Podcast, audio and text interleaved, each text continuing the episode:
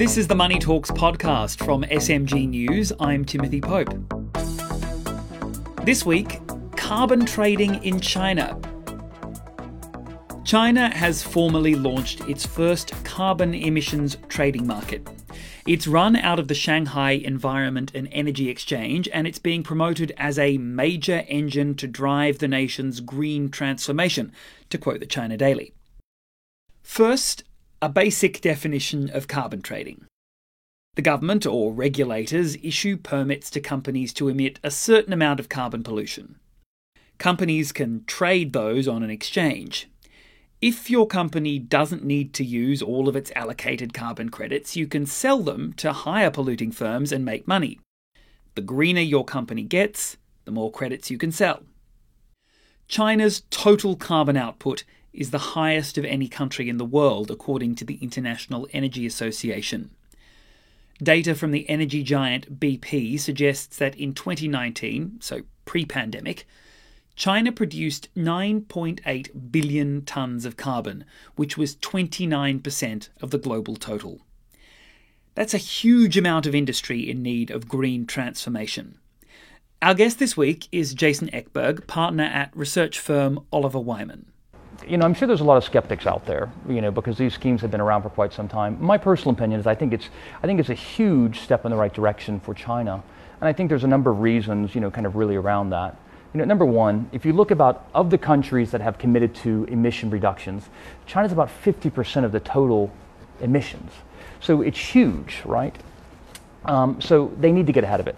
And they need to get ahead of it quickly because they've got commitments by 2060 to be carbon neutral. The second thing is that, you know, why I think it's significant is because any country or collection of countries that have made a strong commitment and progress towards greenhouse gas emission reductions have followed the same path with carbon reductions and or carbon, pardon me, carbon trading schemes or carbon taxes. So they're learning the lessons. Um, and I think the third thing is that it really sends a, a message that behaviorally, you know, it's no longer okay, right? It sends an incentive structure, which I think is important. The scheme will initially be open to around 2,000 companies. And at the moment, they're all just direct emitters, like coal, steel, gas, and oil companies, for example. We won't see banks, brokers, and others trading carbon credits or derivatives just yet. China's current five year plan for economic development sets two critical climate targets. The country's carbon emissions should peak in 2030, and China should be carbon neutral by 2060. But the five year plan also sets economic growth targets that the government and industry will want to hit.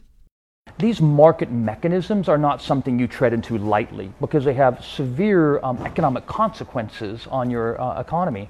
You know, and, and so therefore, you know, China has been slow, you know, kind of um, mamanzo, mamanzo, uh, you know, so to speak um, which is right because there are real implications to the economy, to employment, to you know um, lifestyles. So the big difference now is that they've tested and learned. Now they're moving to enforcement, measuring, monitoring, and transparency. And so coming out of this, you'll see the 2,000 plus companies that participate will have to be responsible for reporting their greenhouse gas emissions, and therefore they'll be held accountable. How do you go about deciding who's in and who's out, and how many credits they should get to make sure the whole thing works properly? Well, so it's a supply and demand um, uh, approach. And the complication is if you look at the Western markets, including the European, um, you will see that sometimes the biggest challenge is the government's intervention in issuing too many credits. And then you basically tank the market, right? Or not issuing enough credits, and then you basically throttle investment because everybody's just focusing on achieving, you know, 12-month compliance goals, right? And so it's going to be a part art, part science you know, I think the difference um, in China, where I like to think that they can get this right, is the government has a very strong influence over the private and public economy. A, two, a large part of the companies that are participating in the scheme are public entities, and so therefore the ability to influence them is much greater. But I ex- absolutely expect fits and spurts because you can only know how to much to um, issue or take out based upon the quality of the reporting that you're getting from your uh, participants um, and so I think there's going to be, you know, a bit of storming, forming, norming, performing going into it. And what about enforcement? Do I expect them to get it 100% correct this year? No, I don't. But I think you have to be mindful, you know, that it's a process. It's a commitment. You test and learn. Many companies are going to be reporting these things for the first time ever. Now, can you expect them to get it accurate? No, but the intent is there. And so I think in these instances, you have to focus on the intent. I suspect the regulators are going to give them a grandfathering in of a certain period of time in order to get it right. Um, but again, you know, I suspect in the next 12 to 24 months, or I would say if you look 24 months versus the next 12 months, you're going to see demonstrative progress. But again, the big difference now is enforceability and that there will become a cost with it, right? So a bit of a, a carrot and a stick. If you get it right, then you can sell credits in and you can make more money. If you get it wrong, well, then you're going to be penalized. The system will allow trade in various different ways, one of which is bulk trading. The minimum amount for bulk trades will be 100,000 metric tons of carbon dioxide. The US Environmental Protection Agency has a handy little calculator I use to try and put that number into perspective. 100,000 tonnes of CO2 is what you'd emit driving an average passenger car 40 million kilometres or charging 12.2 million smartphones. So thanks, EPA. Sinolink Securities estimates that the carbon market is starting with a worth of 600 billion yuan a year, 93 billion US dollars. Other estimates say that it will be worth many trillions of yuan as China gets nearer its 2060 carbon neutrality deadline. What are the consequences of getting it right?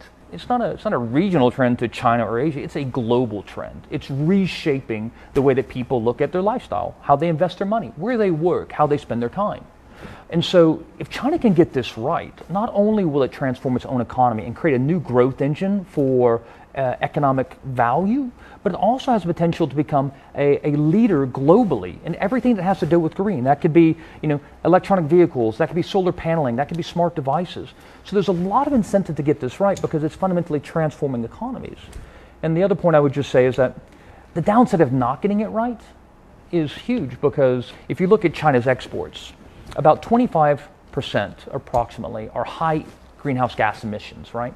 So China says, I don't want to do anything about it, right? Well, the international community is going to hold them accountable. Mm. One of the global banks had done research where they said, of MNCs, multinational companies, um, that are buying goods from abroad, let's call that China, um, about 80 to 90% are saying, I will reassess my supplier relationships. And 70% are saying that those suppliers that are not green, I will exit the relationship.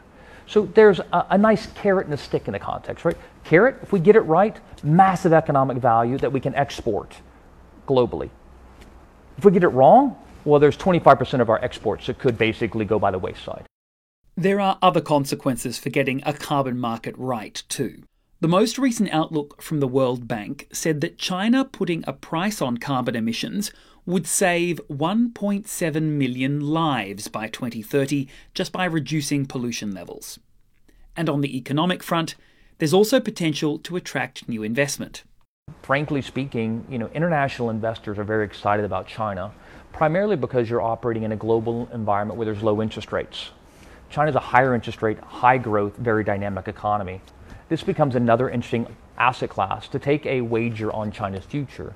And I think most people would say that China is, you know, the uh, world's leading economy, if not number two, will be number one very soon. Um, it's important that they take leadership because number one status comes with responsibilities. Um, and China has shown every commitment to step into that through the $16 trillion infrastructure that's going into green um, and creates huge growth. International community clearly wants to participate in that either directly or indirectly. It's a long-winded way of saying I think it's going to be a very exciting future. Thanks so much to our guest this week, Jason Ekberg from research firm Oliver Wyman. My colleague over there said that my WeChat following should at least triple from the current three that it has. And thank you for listening to the Money Talks podcast. Subscribe and share us. Also, check out our previous episodes. In the last few weeks, we've discussed the rise of oat milk and giant pigs. The show is written and produced by me, Timothy Pope. Leonard Pratt edits it. Ing is the producer. Our leadership team is Ding Chen and Lu Wei. Money Talks is a production of SMG News.